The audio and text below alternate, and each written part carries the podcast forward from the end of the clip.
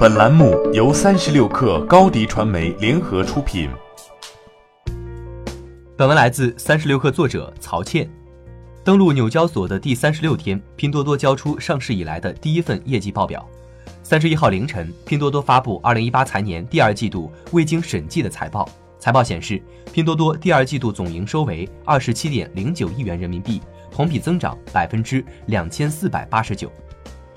拼多多创始人、董事长兼 CEO 黄峥表示，拼多多成交总额和月活用户数的大幅增长，证明了新电商模式服务最广大用户的潜力。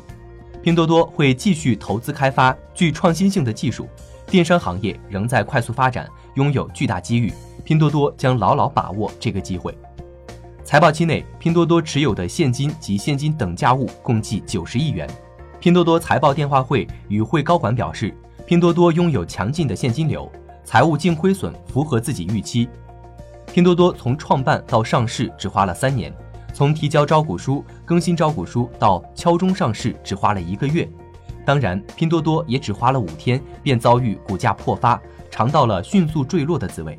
甚至在财报发布的前一天，拼多多还遭到多家美国律师事务所发起的集体诉讼调查，有两家律所也已分别在各自官网发布公告。炮轰拼多多管理层打假无能，让投资者损失巨大。但这一个月对拼多多而言也不全然是消极事件。八月二十二号，拼多多通过公开信发布“双打行动”的阶段性成果，表示平台已关店一千一百二十八家，下架商品近四百三十万件。